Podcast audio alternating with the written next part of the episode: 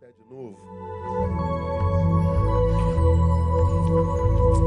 2 Pedro, capítulo 1. Para você que vem a primeira vez, eu sempre digo isso no início, no início da nossa palavra. Nós estamos numa série de sermões desde fevereiro. Nós estamos entrando em agosto. Amanhã, dia 1 de agosto, a gente entra no mês 8 é, de, de 2019, que, que passa que a gente não vê, não é? E em fevereiro nós começamos uma série de sermões chamada Fé Fútil imanente e transcendente na experiência religiosa, mostrando na palavra como ter fé nem sempre é sinônimo de vitória, existe uma fé que é fútil. A segunda Pedro, capítulo 1, diz que a fé que Deus gerou no nosso coração, que é a transcendência, deve ser suplementada com algo que há em nós, com imanência. E nós pegamos por base esses versículos de, de 2 Pedro, capítulo 1, de 5 a 10, onde diz assim: Por isso mesmo vós, empregando toda a diligência, acrescentai à vossa fé virtude, à virtude ciência, à ciência domínio próprio, ao domínio próprio perseverança e à perseverança piedade. Por quê? E a piedade, fraternidade, a fraternidade é o amor. Porque se em vós houver e abundarem estas coisas, sempre lembrando, se em vós houver e abundarem estas coisas, não fé. Precisamos, precisamos crescer na fé? Não dúvida, isso não se discute. Mas o texto faz alusão às coisas que a gente acrescenta à fé: piedade, virtude, a fraternidade e tudo mais. Se em vós houver e abundarem estas coisas, olha aqui que diz o texto, elas não vos deixarão ociosos. Nós chamamos ociosidade de nos tornarmos o sepulcro das nossas próprias potencialidades. Temos competência, temos dom, temos talento, mas nós não conseguimos é, exalar isso no dia a dia. É, estamos ociosos, com muita força para fazer, com capacidade para fazer, mas por alguma forma sem conseguir fazer nós nos tornamos nos sepulcros das nossas próprias potencialidades. Ah, mas nem vos deixarão infrutíferos. Infrutífero é libertarmos da desgraça de sermos uma árvore impossibilitada de viver plenitude, porque uma árvore existe para dar fruto. Se ela não dá fruto, essa árvore perde sentido. E a Bíblia diz que a árvore que não dá fruto, ela é cortada e lançada no fogo. Então, ah, o texto está dizendo: eu tenho fé, dom de Deus, mas se eu, eu não acrescentar à fé estas coisas, eu me torno não só o, o sepulcro das minhas potencialidades, mas eu me torno uma árvore, uma pessoa incapaz de viver plenitude no caminho. Aí a gente vai lá no versículo 10, direto painel, para a gente ganhar tempo. Diz mais: Portanto, irmãos, procurai diligentemente fazer firme a vossa vocação e eleição, porque fazendo isto, nunca jamais tropeçareis. Então, quando nós acrescentamos à nossa fé estas coisas, nós também não vamos viver o que se vê hoje muito comumente, é quase regra, né? Interrupção de processos. A gente começa a vida bem, por alguma razão a gente é interrompido, tem que começar de novo. E vai bem, é interrompido de novo, tem que começar de novo. A gente vai vendo interrupção de processo. O problema é que quem começa de novo, muitas vezes, logo, logo para de recomeçar porque não acredita mais no seu potencial. A gente perde fé na gente mesmo. Então, Paulo, Paulo não, Pedro está dizendo que a fé por si só não se sustenta, ela precisa ser suplementada. E depois que nós falamos sobre isso, nós viemos é, decifrando cada uma dessas coisas que nós precisamos suplementar a nossa fé. E nós terminamos na semana passada o suplemento que é perseverança, que é ficar para trás. Eu acho que você pode ouvir todos esses sermões nas páginas da nossa igreja, mas se você não quiser ouvir tudo, ouve só o que nós falamos sobre perseverança. Só. Que já é fenomenal e que vai ajudar a sua vida no caminho, assim, muito mesmo, não é? Perseverança. Hoje, a gente vai para uma nova para uma nova coisa. Nós já falamos sobre virtude, falamos sobre ciência, falamos sobre domínio próprio terminamos, depois de quase um mês, perseverança, e a perseverança nós vamos suplementar o que é mesmo? O que é está lá? A última palavra? Piedade. Então, suplemente à sua fé, piedade. O que, que é piedade? A palavra grega aí é a palavra eusebeia. Eusebeia.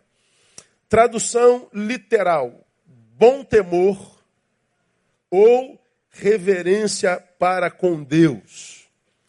No latim é a palavra pius, P-I-U-S, pius, aquele que cumpre o seu dever. Então, quem é o que vive piedade? É aquele que tem temor e esse temor é bom. Porque há quem tema, mas esse temor não é bom, porque esse temor não presta para nada, ele é discurso. Ele é inútil, ele é fútil. Você crê? Creio. E daí? É, mudou o que a tua existência? Não, não mudou nada. Então é como se não, não cresce. Então é, é a fé discursiva, é a fé cronológica, ela é, dominga, é domingueira, ou tem aquelas datas é, santas, sacrossantas, que a gente desenvolve uma liturgia porque está no calendário, ah, ou ela é geográfica dentro de um templo, mas ela não entra na qualidade de vida, ela não vira vida praticada. Ela é cronológica, ela é geográfica, ela, ela é performática. É bobagem, isso é discurso. Então Deus nem sabe que a gente existe, porque a, o discurso não coaduna com a prática. A piedade, o bom, o bom temor, portanto, produz na pessoa o desejo quando eu falo de desejo, eu falo de vontade, eu estou falando de volição. Eu estou falando que não me leva a fazer uma coisa por obrigação, pelo contrário. A piedade mexe na minha vontade. Ela mexe na estrutura, na estrutura da minha volição. Então, o que tem piedade, o piedoso, a piedade, produz na pessoa o desejo de agradar ao seu Deus sem que isso dependa de liturgia religiosa, que, portanto, não é através de credos ou doutrinas ou exteriorizações, exteriorizações religiosas, mas é por meio de uma consciência pura, pia. Eu, eu, eu explico. Ah, ah, eu tô com tô, tô cheio de catarro no corpo, credo. É, resfriado. Quando a gente está resfriado, nós somos tomados a, somos levados a tomar alguns remédios, né? xarope, principalmente aqueles que é, dão receita para nós. Te vem então, ó, tem um, tem um remedinho bom para isso aí. Tu bota própolis, tu bota mel, bota óleo de caminhão, tu bota é, couve-flor e bate tudo que vai ficar bom. É, cada um tem, tem um remédio. Aí você toma aquele remédio e você toma não é porque está com vontade de tomá-lo. Você toma porque você é obrigado a fazê-lo. Algumas comidas que você vai, vamos lá em casa. Aí tu foi. Tu chega lá, a pessoa fez a comida que você odeia. Tu vai falar que odeia, irmão? Não dá. É como você me convidar para almoçar na sua casa, você bota berinjela com giló. Dá ruim, não dá para mim de jeito nenhum. Então eu vou comer, irmão, mas eu vou no banheiro vomitar aquilo tudo lá, provavelmente, porque eu não dá giló e berinjela, mas eu vou comer porque eu estou com vontade de comer berinjela? Jamais. Tem uma razão ou outra que me leva a fazê-lo. Não tem a ver com a minha vontade. Diferente de você me convidar para comer na sua casa e botar um bifão de picanha na brasa. Hã? Como eu falei domingo, cantando aquele hino de louvor. Pô, aí não tem santo que aguente. Então, a tua vontade te leva para a picanha. Bom, você vai comer berinjela, mas não por vontade. Então veja, a piedade não me leva a fazer a coisa. A piedade muda na intenção que me leva a fazer a coisa. De modo que quando a piedade é praticada na vida do homem de fé, da pessoa de fé, ele nos abençoou com fé e nós acrescentamos piedade. Nós estamos dizendo que a fé que foi gerada em nós pela palavra mexeu com a estrutura da nossa vontade. A nossa vontade, é, é, porque é mexida por Deus, nos leva a querer agradar esse Deus Mas não é porque é, eu estou no culto, eu tenho que fazer isso, eu, eu tenho que cumprir regras é, e doutrinas religiosas. Não, não, não tem a ver com isso. É, o piedoso, ele não, não, não vai a culto apenas. O piedoso é o próprio culto a Deus. Ele é aquele cara que pratica, quer comamos, quer bebamos, quer façamos qualquer outra coisa, conclui. Façamos tudo para a glória de Deus. Então, a gente não vai ao culto, a gente é o próprio culto. Porque tudo que a gente faz, a gente faz para a glória dele. E não faz porque a gente é obrigado. Não vou fazer porque o, o pastor está me olhando. Eu vou ver porque tem um monte de testemunha atrás de mim. Não, é natural. É como quem anda. Você não pensa para andar. Você simplesmente levanta e anda. A piedade faz com que a fé que a priori, na cabeça dos religiosos, muda a religião do sujeito, mexa com a sua vontade. Assim, o, o amor do piedoso faz com que seus pensamentos, seus motivos, suas atividades concorram sempre para a glória de Deus, sem que haja necessidade de vigilância. Então, quando você vê aquele homem de fé piedoso, que a gente diz, não é aquele cara só é, é, é, slow motion, devagarinho. Não, é aquele cara que tudo que faz, faz para a glória de Deus na simplicidade da sua vida. A piedade não me faz fazer para externalizar. A, a piedade me faz fazer porque eu não tenho outra opção, porque a piedade pegou. Mas eu não faço para publicar, para fazer, para é, ser enaltecido. Eu faço porque eu não tenho outra opção e eu não tenho necessidade nenhuma de que ninguém veja isso. Isso é piedade. A piedade nos faz, portanto, obedecer sem que a ordem seja dada. Por quê? Porque não depende mais de quem manda, é, depende da consciência. Eu não fiz porque me mandaram. Eu fiz porque a minha consciência diz que eu deveria ter feito. Por exemplo, vou dar um exemplo para vocês aqui. é só, é só. Por exemplo, paramos a obra da casa lá do, do Exército Cuidadores, compramos a casa para fazer é, consultórios para a gente é, usar os psicólogos da igreja para abençoar mais gente. Porque o número de distúrbios emocionais hoje é uma coisa louca e nem todo mundo pode pagar uma consulta plena de psicólogos. Então, nós compramos uma casa, estamos montando consultórios que vai servir para atender o povo com preço bem popular, quase zero. Paramos a obra da casa para construir a casa de alguém. Ah, é, fiquei sabendo que esse alguém tem dinheiro e tem sobrando para fazê-lo. Uma fonte, uma fonte secreta, né? E está comprovado. Aí eu liguei para Lindoval, pô, Lindoval está sabendo? Pô, Neil, não é informação que eu tenho e tal. Faz o quê? Eu falei, não tem problema não. É melhor ser enganado do que aquele que engana. É melhor você ser o enganado do que ser aquele que engana. É melhor você ser o traído do que ser aquele que traiu. Porque, independente de quem é aquele que está sendo beneficiado pelo bem, você não está fazendo bem só para ele. Você está fazendo para a glória de Deus. E o bem é bem na vida de qualquer um. Na vida do necessitado e do não necessitado. Como não se faz para publicar, ninguém jamais saberia disso se esse feito não me fizesse compartilhar. Ah, não se fez por coisa alguma, senão pelo simples, pela simples possibilidade de poder fazer o bem a alguém. A piedade, ela, ela, ela, ela, ela nos faz é, cumprir a missão, porque a gente simplesmente pode cumprir a missão. Ninguém precisa mandar, ninguém precisa ver.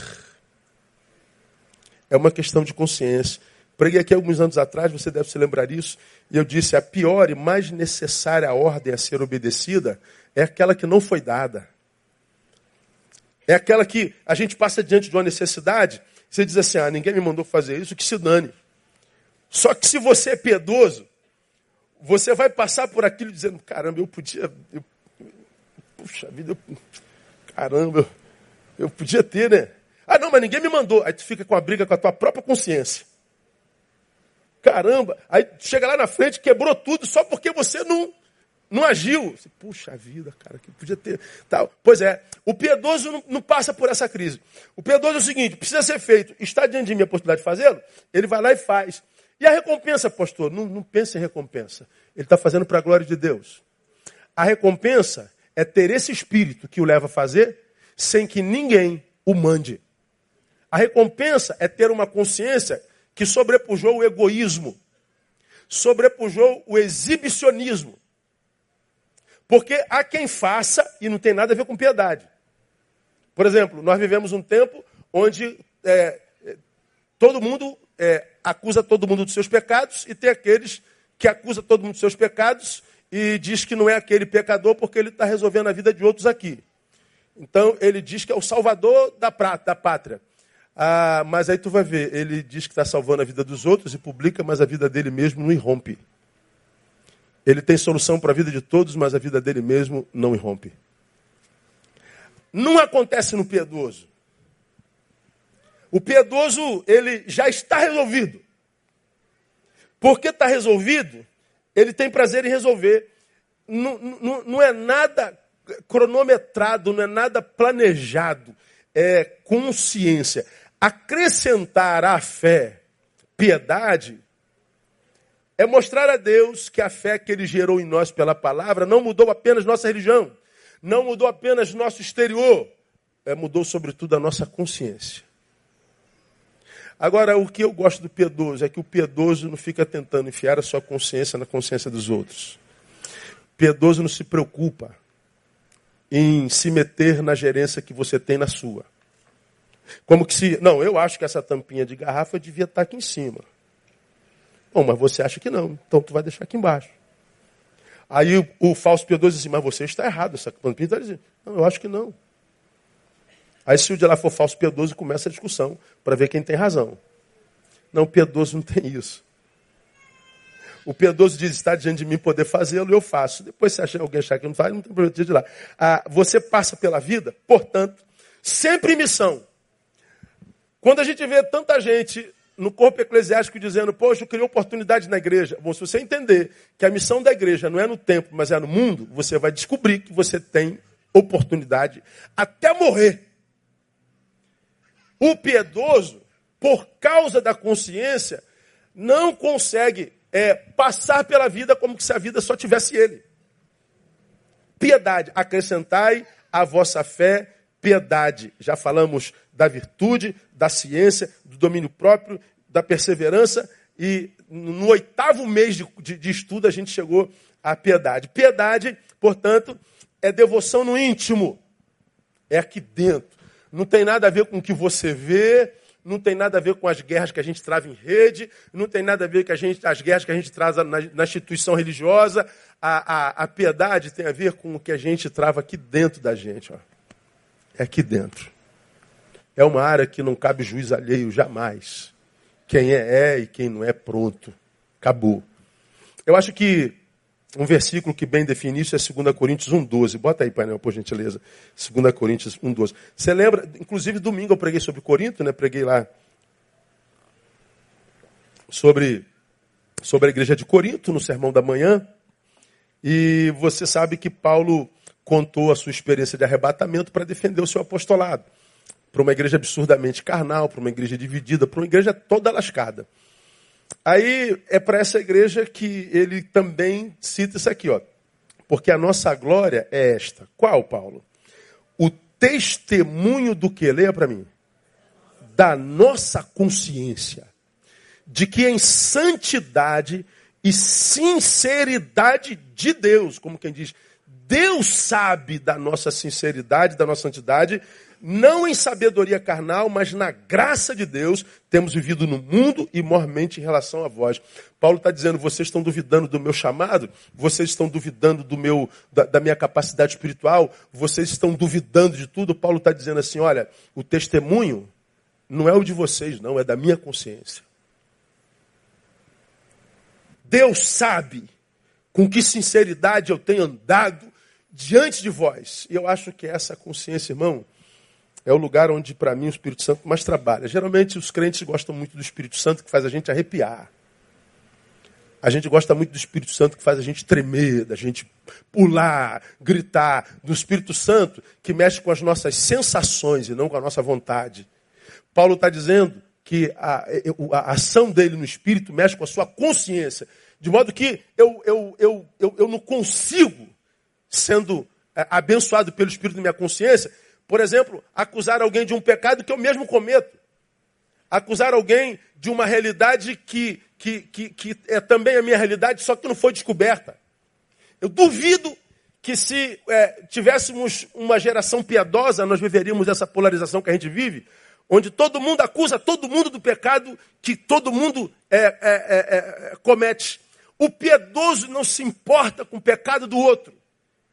O pecado do outro para o piedoso só é assunto se ele puder ajudar o outro a vencer aquele pecado. Então essa essa divisão, essa polarização de gente coberta de razão, como eu falei no domingo passado, é falta de piedade. Porque a gente não trabalha na consciência, a gente trabalha na indignação, a gente trabalha de forma passional. A gente sente na carne e a gente age. Paulo está dizendo, não, o piedoso ele age na consciência. Então, piedade, ao meu ver, irmão, é a vida exatamente oposta ao status quo contemporâneo. Qual é o status quo contemporâneo, irmão? Correria. Todo mundo correndo para lá, correndo para cá, correndo para cá. Você acorda de manhã, você, você, entra no nome, você der nome, você se aborrece no nome, tem assalto, tem facada, tem não sei o quê, você faz isso, faz aquilo. Corre, a correria não administrada rouba do homem a possibilidade de praticar piedade. Essa correria desenfreada, não administrada, rouba do homem a sua capacidade de viver devoção. Essa correria desenfreada na qual todo mundo vive, o impossibilita de navegar no seu íntimo. Nós não conseguimos trabalhar consciência se a gente não tiver parado, não tiver vida devocional. É o bendito do quarto a respeito do qual o Senhor fala. Tu, quando orares, vai para onde? Para o quarto. O que ele tem para o corpo, ele tem aqui, ó.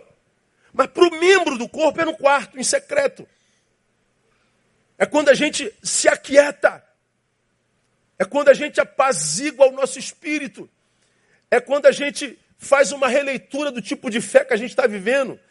Se a gente é, é, não parar, a gente não faz alta análise para saber se o homem público está próximo do, do, do, do, privado, ou se eles são duas personagens completamente diferentes. É, é lá no privado, que a gente não precisa botar máscara porque não tem olhos sobre nós, que a gente faz a análise da nossa própria fé e a gente pratica o início da piedade. Ora, essa correria desenfreada, irmão, roubou é, do homem contemporâneo a contemplação, né?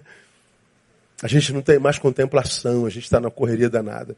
Uma vez me perguntaram no fórum que eu estava lá no FRJ, pastor, por que essa correria toda desenfreada ninguém para para mais nada? Esse hiperativismo é, é, é importância mesmo com a vida do outro? Você acha que todo mundo mesmo está tá, assim, preocupado com política, né? assim?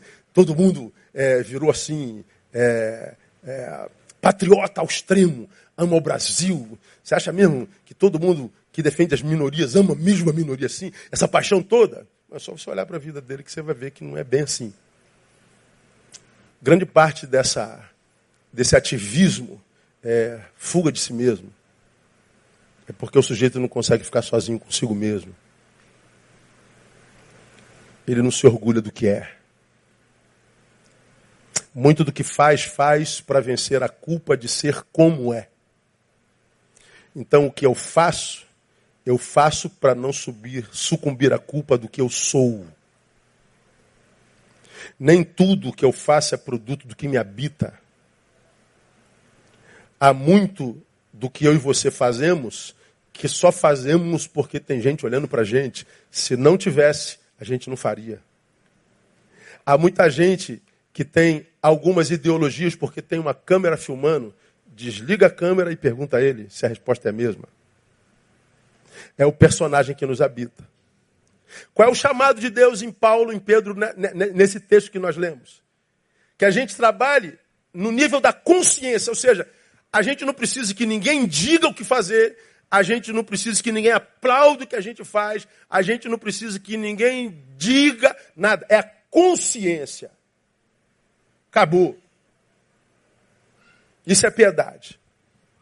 Então veja, num tempo é, como esse, é, no qual nós viajamos em rede, em busca de experiência alheia, né? em busca de like, em busca de aprovação, em busca de aceitação, é quase nós não temos tempo para viagens interiores. Nós não, não vivemos mais, examine-se, pois, o homem a si mesmo. Por que, que a gente não examina mais o homem a si mesmo? Porque a gente está examinando o outro o tempo todo.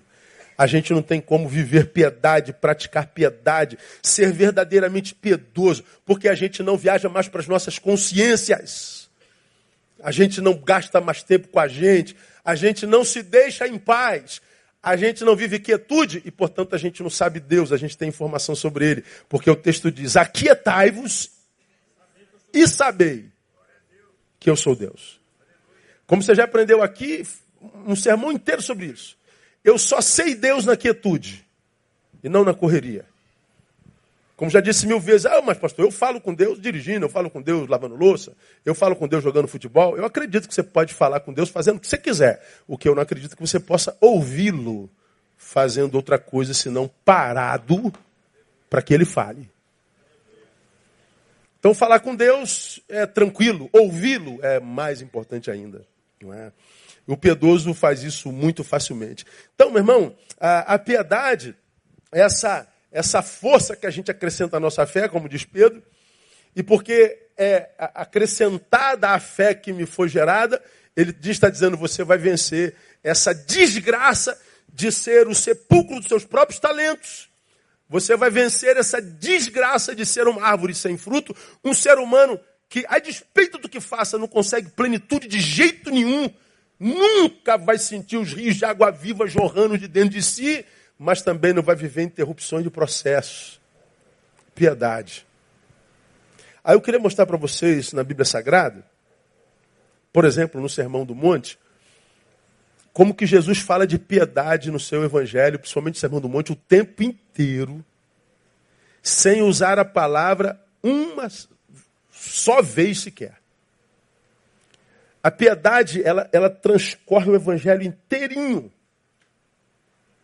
Fala de piedade, ou seja, de, de ação na consciência, sem influência, sem necessidade de cabresto, de vigilância, sem, sem, sem motivações externas. Tudo aqui, ó. O evangelho está lotado disso. Aí eu vou pegar para vocês o Sermão do Monte, para ver como é que é, Jesus fala de piedade o tempo todo só que sem usar a palavra nenhuma só vez.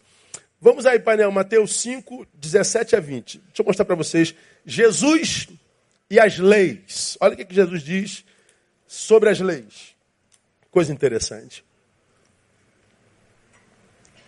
Não penseis que vim destruir a lei e os profetas. A lei e os profetas, Pentateuco, Gênesis, Êxodo, Levítico, Deuteronômio, e os profetas que vêm desde Josué até Malaquias. É o Velho Testamento. O Velho Testamento é a Bíblia do tempo de Jesus, correto? Não tinha Novo Testamento. O Novo Testamento é de Mateus para cá, que gente que andou com Jesus. Não é? Então ele está dizendo, eu não vim destruir o Velho Testamento, eu não vim destruir a lei e os profetas. Não. Não vim destruir, vim cumprir. Porque, em verdade, vos digo que até que o céu e a terra passem, de modo nenhum passará da lei um só jota ou um só tio, até que tudo seja cumprido. Qualquer, pois, que violar um destes mandamentos, por menor que seja, e assim ensinar aos homens, será chamado o menor no reino dos céus. Aquele, porém, que cumprir e ensinar será chamado grande no reino dos céus. Pois eu vos digo, aí ele fala com os seus apóstolos, seus discípulos: se a vossa justiça não exceder as dos escribas e fariseus, de modo nenhum, leia para mim. Vou explicar para vocês direitinho para você entender o que é isso aqui. Os escribas e fariseus foram os inimigos de Jesus, os religiosos. Jesus não teve problema com prostituta, pelo contrário. Jesus não teve problema com ladrão de imposto, pelo contrário. Jesus não teve problema com criança. Jesus não teve problema com, com, com, com, com ninguém, a não ser só com os religiosos. E eles jogavam a lei na cara de Jesus, dizendo: Você está quebrando a lei. Não, não estou, não. Eu estou cumprindo. E eu te digo mais, ele dizendo para os escribas e fariseus. Ah, ah, ah, qual, 19. Qualquer, pois, que violar um desses mandamentos do Velho Testamento, por menor que seja, olha só, violou a lei, por menor que seja, e ensinar isso aos homens, olha que coisa interessante, será chamado menor aonde? No reino dos céus. Violou a lei, uma lei pequenininha. Ele será chamado menor aonde? No reino dos céus. Bom, violou a lei, mas está onde? No reino dos céus. Não é? Vamos continuar. Aquele, porém, que os cumprir e ensinar será chamado grande. Aonde? No reino dos céus. Então, quem cumpre a lei e ensina o cumprimento dela está onde? No reino dos céus. E quem pisou na bola assim só um pouquinho? Também está no reino dos céus. Jesus está dizendo o seguinte: olha, fariseu escriba. A entrada no reino do céu não é pelo cumprimento da lei. Porque tem gente que vai pisar na bola, vai estar tá lá. E tem gente que não vai pisar na bola e vai estar tá lá. Não é o que está dito? É. Aí agora ele se volta para os seus discípulos. A vocês que andam comigo, eu digo o seguinte: se a vossa justiça não exceder, for além desses que acreditam que o meu reino é cumprimento de lei, se a vossa justiça não exceder a dos escribas e fariseus, ah, sim, vocês então, olha lá, nenhum, de modo nenhum o quê? Leia, lá no final. Entrareis no reino dos céus, onde quem não cumpriu entrou, onde quem cumpriu entrou, mas se nós que somos o do Cristo, não vivermos com uma, de, de, de, de uma justiça que excede dos escribas, aí eu e você não entramos, não.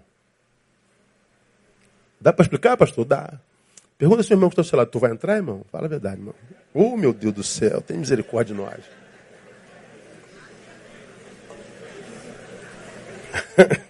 pois bem, vamos lá.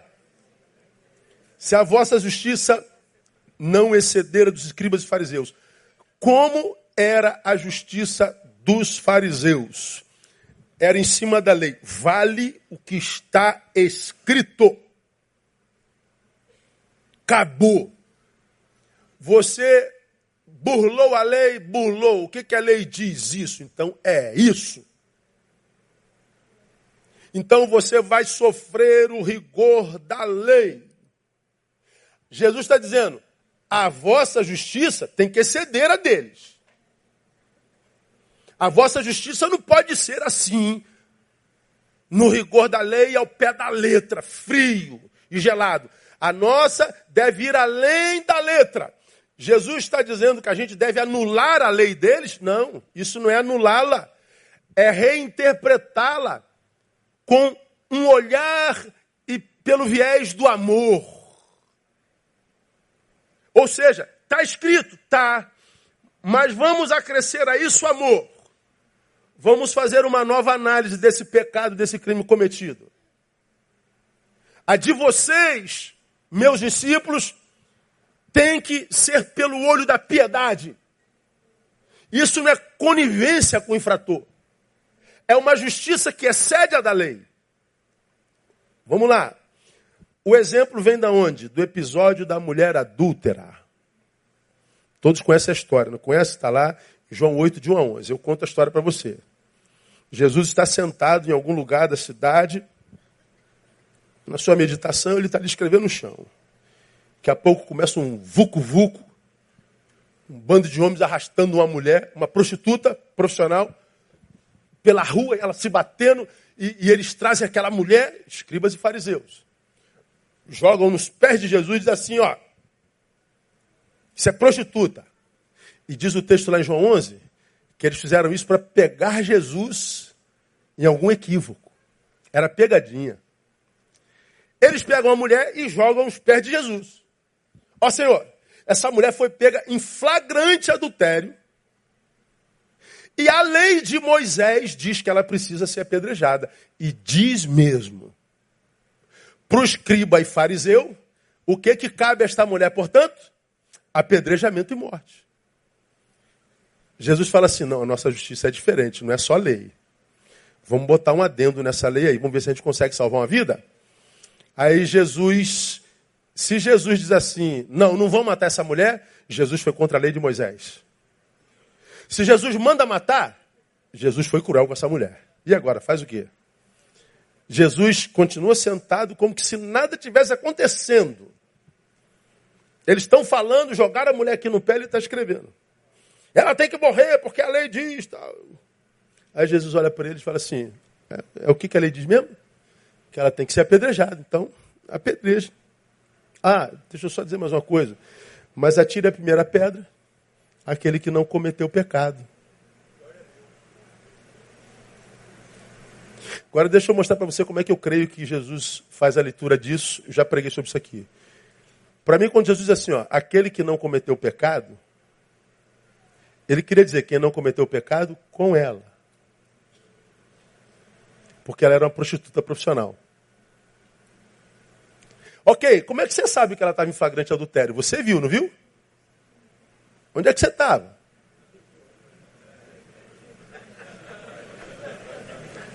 Que, que é flagrante?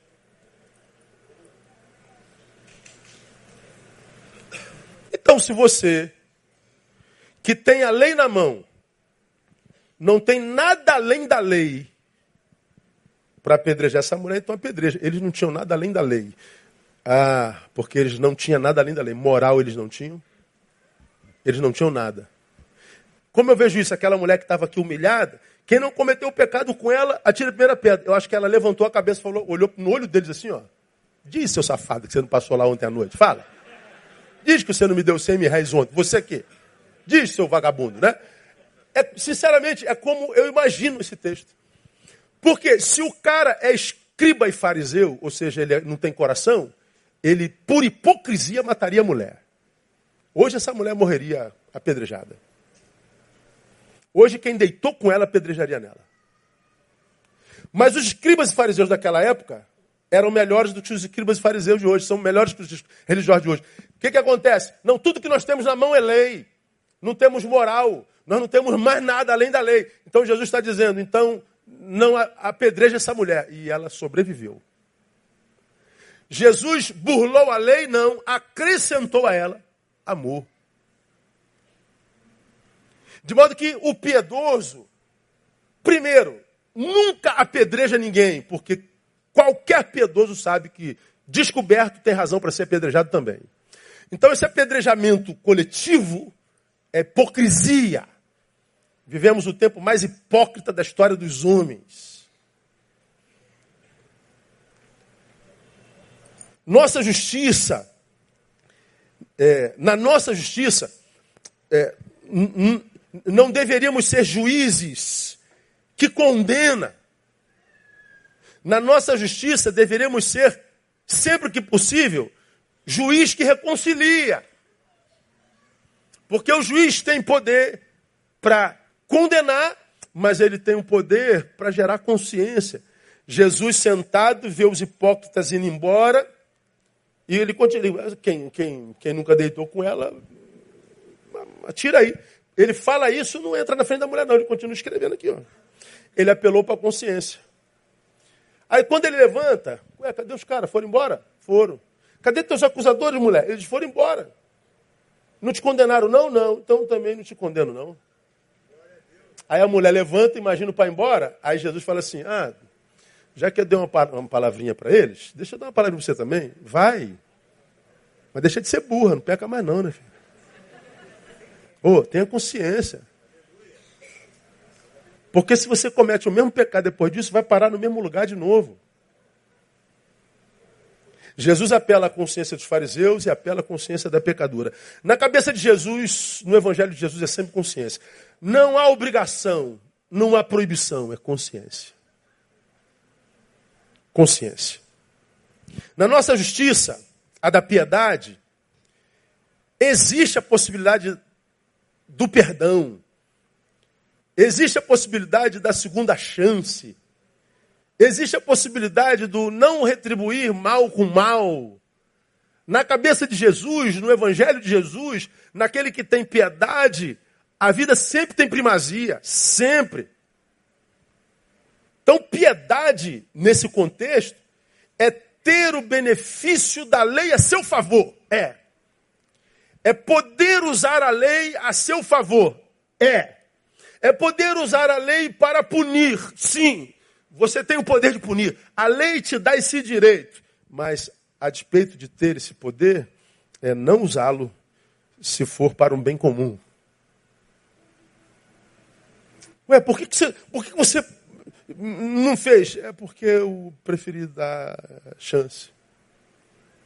Bom, o religioso moderno diz assim: não, você está acobertando o pecado das pessoas. Não, não está não, a gente está amando o pecador. Ah, mas ele vai errar de novo. O problema não é mais meu. Ele vai cair no mesmo lugar, diante dos mesmos hipócritas, que sempre estão como um poste no meio das nossas comunidades a analisar pecados alheios. O piedoso, ele nunca se preocupa com o pecado alheio. A não ser que ele possa ajudar. Então, quando, quando eu leio a Bíblia, leio o meu tempo, leio meus irmãos em Cristo, e não vejo diferença alguma hoje quase entre a maioria dos crentes e os que nunca ouviram falar de Jesus, é a mesma maldade, a mesma perversidade, a mesma fofoca, a mesma trairagem, a mesma tudo. Ah, por que, que é assim, pastor? Porque a fé não foi suplementada com nada. E como você já me, me viu falar aqui mil vezes, eu estou aqui há 27 anos, que há 27 anos eu falo isso. A experiência de Isaías devia ser uma, uma grande referência para nós. Né? Isaías capítulo 1 diz que no ano em que morreu o rei Uzias, eu vi o Senhor, assentado num grande sublime trono. Ele descreveu a visão, e depois que ele descreve a visão, ele reage e diz: Ai de mim, que sou um homem de lábios impuros, que habito no meio de um povo de lábios impuros, e os meus olhos viram rei. Não tem como ver o rei sendo como eu sou e não ser fulminado. Ai de mim.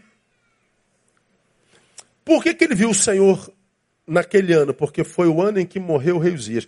Rei Uzias reinou sobre Israel 40 anos. Isaías cresceu vendo o reinado daquele rei, um rei justo e admirado. E ele certamente tinha Uzias como um ídolo. Alguém que ele amava, alguém que ele queria ser igual. Bom, quando o seu ídolo morre, então o Senhor pode se manifestar a ele. Quando o Senhor se manifesta a ele, ou seja, quando a luz do Senhor aparece a ele, como eu já falei aqui, debaixo da luz de Deus, a primeira coisa que a luz faz é mostrar para a gente quem a gente é de fato. Aí, quando debaixo da luz de Deus ele se enxerga, a, a única palavra que sai da boca é ai de mim. Não tem como um crente que se enxerga dizer, sabe com quem já está falando? Você sabe quem eu sou, irmão? Eu sou o apóstolo das couve. Eu sou o patriarca. Eu sou o presbítero. Eu sou o pastor. Tu é um idiota, pô, que não se enxerga. Quando a gente se enxerga, a única palavra que sai da nossa ai de mim. Por que ai de mim? porque agora eu me vejo exatamente como eu sou. E por que, que eu me vejo como eu sou? Porque a luz que me ilumina é a luz de Deus. E não o meu olho distorcido. E não a visão equivocada que eu tenho de mim mesmo. Na presença de Deus eu me enxergo. Se eu me enxergo, eu só posso dizer, ai de mim, tem misericórdia de mim. Só a misericórdia de Deus mantém a gente vivo. Se não for as misericórdias do Senhor, nós já teríamos sido consumidos. Não fomos consumidos, glória a Deus, por causa da misericórdia do Senhor. Porque o que a gente merecia era a consumição. Agora, por que, que ele diz, ai de mim? Porque eu sou um homem de impuros lábios e habito no meio de um povo de lábios impuros. Ele está dizendo, ao invés de eu influenciar esse povo, Deus, esse povo me influenciou. Eu me transformei à imagem e semelhança da comunidade que não te conhece. Quando aquela comunidade devia aparecer comigo. Ai de mim, Senhor. Ora, qual de nós aqui, irmão, pode orar de outra forma? Qual é o poder de influência dos crentes hoje nos lugares onde estão? Qual é o poder de influência das comunidades cristãs nos lugares onde estão? Qual é o poder das igrejas na rua onde elas estão plantadas? Quase nenhuma tem influência nenhuma. Nenhuma. Crente gosta é de arrepio, crente gosta é do poder, da unção. Aí vive de poder e poder, de unção em unção, e a vida continua a mesma porcaria. Uma vida da qual não tem orgulho, um casamento do qual não tem orgulho, um afeto adoecido, vida financeira adoecida, é, a relação com o filho adoecido, uma vida de quem diz-se de Deus, mas cujo Deus a gente não vê na vida. O piedoso, não. Ah, o piedoso, ele não aparece, irmão. O piedoso é, trabalha na, na bênção da sua consciência. Ele diz: Deus, tu sabes que a minha consciência é testemunha da sinceridade e da santidade que eu vivo diante do Senhor e diante de vós, Paulo. Como a Deus a gente não engana, irmão. Enganar ao outro é fácil, enganar vocês não, é mole. Enganar a mim, fácil. Agora, temos como nós todos juntos enganarmos a Deus? Sim ou não? Oh, Deus ri da nossa santidade, irmão. Deus ri da nossa pretensa santidade. Deus ri. Então, quando a gente fala de piedade, a gente fala de algo que vai além da letra. Não é porque está escrito que eu faço. Ah, eu faço porque a piedade do Senhor me alcança e eu não tenho outra opção a não ser fazer para a glória de Deus. Quando isso vira, prática, você não faz mais força para fazer. Acabou. Vai brotando de você, como já falei, como quem anda, como quem anda de bicicleta. Aprendeu a andar de bicicleta? Nunca mais você esquece. Aprendeu a viver para a glória de Deus? Nunca mais você esquece. A piedade. Então a piedade, ela está permeando a Bíblia inteirinha. Vamos falar na semana que vem, nós falamos sobre Jesus e as leis. Vamos falar sobre Jesus e o homicídio. Cara, não perca quarta-feira que vem, não. Ah, você vai ver eu falando sobre o homicídio, por exemplo. Para nós, segundo a lei, homicídio é tirar alguém da existência. Ou seja, eu matei fulano. Eu o tirei da existência. Pois é. Vem Jesus e fala, é, a lei diz isso. Mas eu vos digo que se você matar no seu coração, também é homicídio.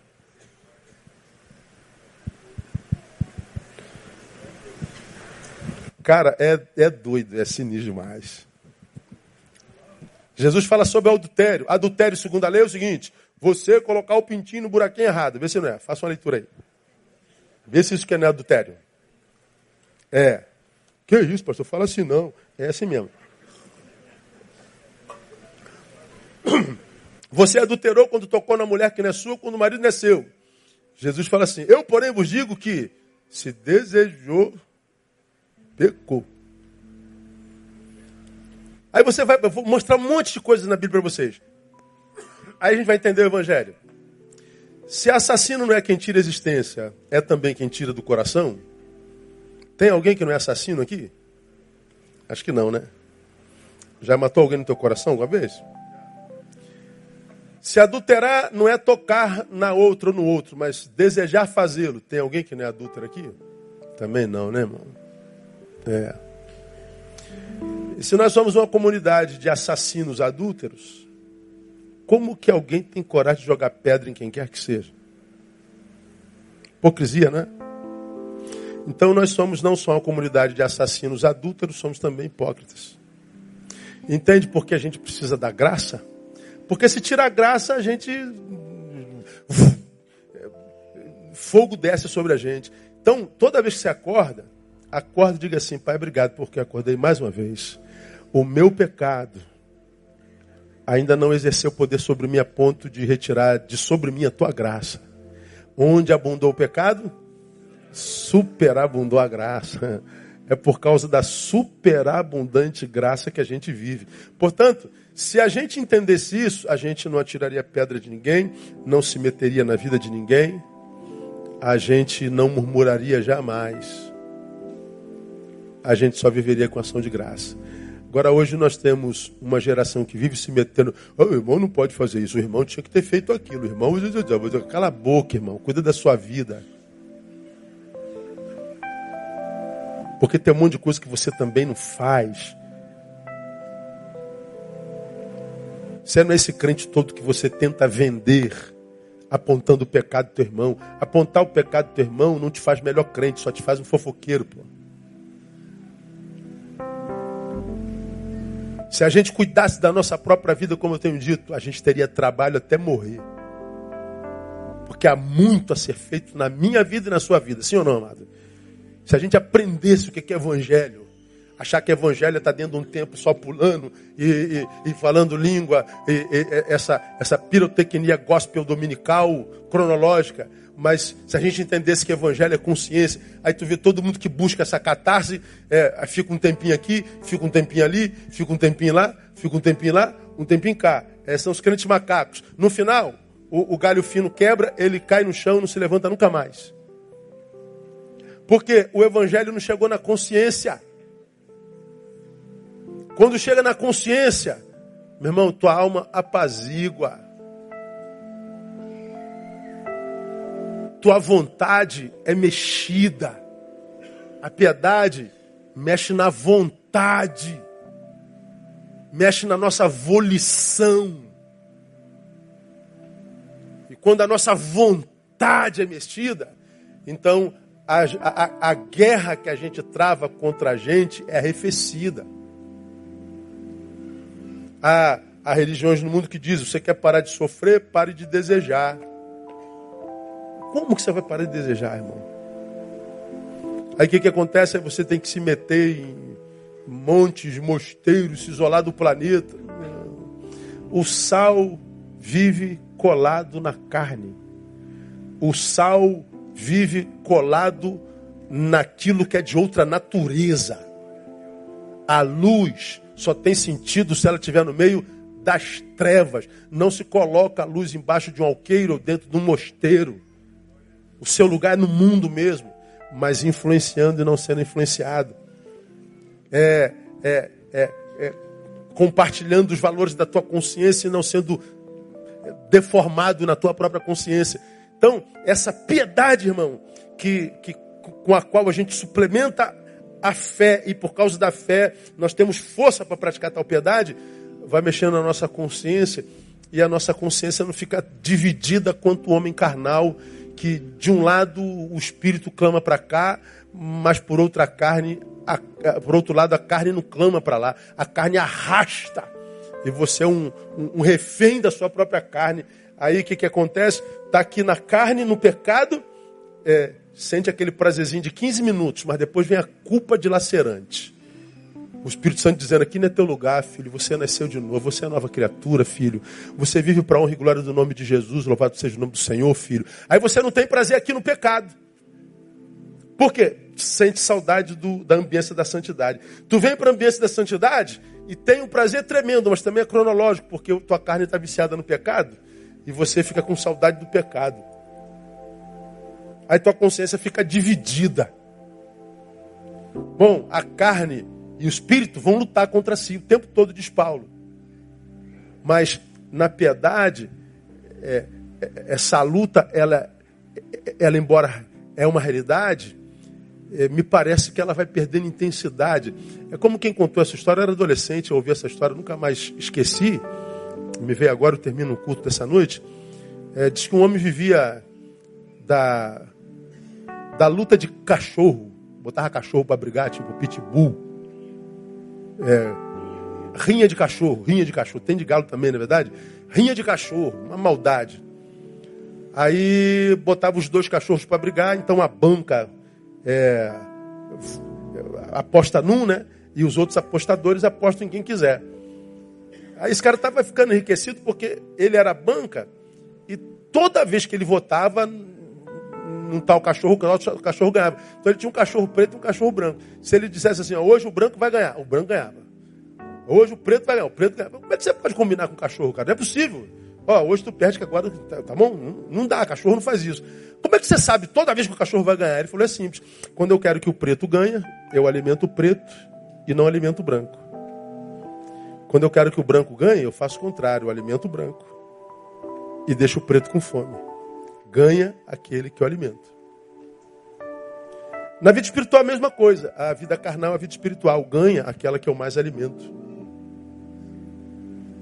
Na piedade, como a gente faz por consciência, não porque tem gente vendo, não porque tem alguém obrigando, não porque a gente quer like, não porque a gente quer aparecer. É natural, a gente vai alimentando o espírito naturalmente. Então o outro cachorro em nós vai perdendo naturalmente. A vitória faz parte da sua natureza. Nunca, jamais tropeçareis. Serás como uma árvore plantada junto a ribeiro de águas, que dá o seu fruto na estação própria. E tudo quanto fizer, aplauda Ele, que Ele nos dê a graça de Vamos ficar em pé, vamos embora. Que Deus nos dê a graça de vivermos isso na vida de fato e de verdade. Aí lá no final a gente vai entender o que ele queria dizer quando disse: Verás a diferença entre o que serve a Deus e o que não serve. Porque não, não tem como ser igual. Vamos orar. Pai, muito obrigado. Nós nos alegramos toda vez que temos oportunidade de vir à sua casa. E dizemos, alegrei-me quando me disseram, vamos à sua casa. E nós saímos da tua casa alegres. Mesmo que a tua palavra, Deus, seja de exortação. Por alguma razão nós nos alegramos porque sabemos que é obra do teu Espírito Santo. O teu Espírito nos alegra mesmo quando nos faz chorar. Aleluia. Porque o choro é sensibilidade à tua voz. E essa sensibilidade nos emociona, sim, Pai, nos alegra. Sabes, ó Deus, de cada um de nós. Sabes o que somos quando não tem ninguém olhando para nós. Sabes da nossa subjetividade, sabes do que somos em secreto. Portanto, sabes a luta que cada um de nós trava no íntimo. E nós pedimos, Deus, que tu nos capacite a viver o que nós acabamos de ouvir aqui nessa noite. Piedade, que a nossa consciência seja uma consciência no Espírito Santo que a gente não precise de aplauso, de reconhecimento, de like, que a gente não precise de nada a não ser a certeza de que os teus olhos nos veem, para que eh, sejamos conforme somos no teu coração. Abençoa teu povo aqui presente, ajuda-nos a crescer na graça e no conhecimento de Jesus, para que a gente viva uma vida que vale a pena ser vivida, que não seja uma vida discursiva, que não seja uma, uma, uma vida exibida em rede, mas uma vida da qual nós temos orgulho de verdade. Leva-nos em paz para os nossos lares, nos livra do homem mau, da cilada do inferno e que nós cheguemos sãos e salvos e recebamos do Senhor o restante de semana abençoada na tua presença. Oramos e abençoamos o teu povo para que assim seja, no nome do Cristo, nosso Senhor que reina. Amém e aleluia. Deus abençoe você, amado. Até sábado no arraiar, se Deus permitir. Dá um abraço no teu irmão antes de ir embora. Não saia sem cumprimentá-lo.